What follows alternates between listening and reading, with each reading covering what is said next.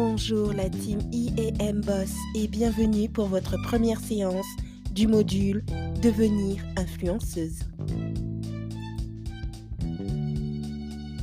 Selon Nielsen, 84% des consommateurs font confiance aux recommandations de leur père, alors que seulement 37% d'entre eux font confiance aux annonces.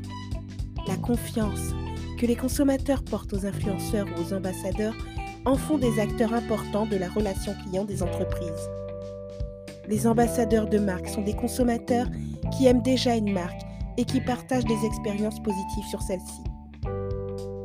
Le fait de savoir qui ils sont, de les reconnaître, de les mobiliser aidera à développer une communauté en ligne et aidera à fidéliser la marque.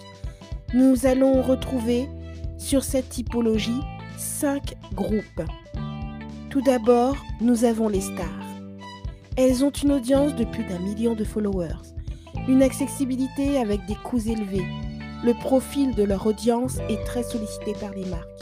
Leur visibilité est grande, mais l'engagement et le taux de conversion est petit.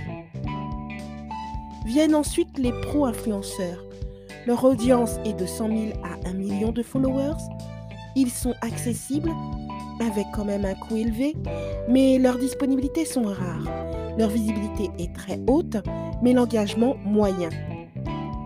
Les micro-influenceurs avec une audience entre 10 000 et 100 000 ont une accessibilité avec des coûts réduits, des disponibilités élevées, mais une visibilité moyenne, un engagement haut et un taux de conversion moyen.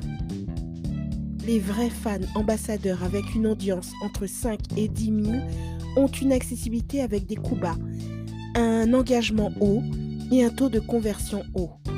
Enfin, les nano-influenceurs qui ont une audience inférieure à 5000 followers, une accessibilité à coût bas, voire gratuite, leur disponibilité est élevée, leur visibilité est faible, mais l'engagement et le taux de conversion haut.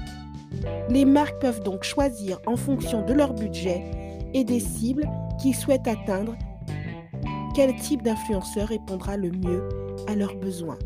Maintenant, la question est, avons-nous réellement besoin d'être opérés par une marque?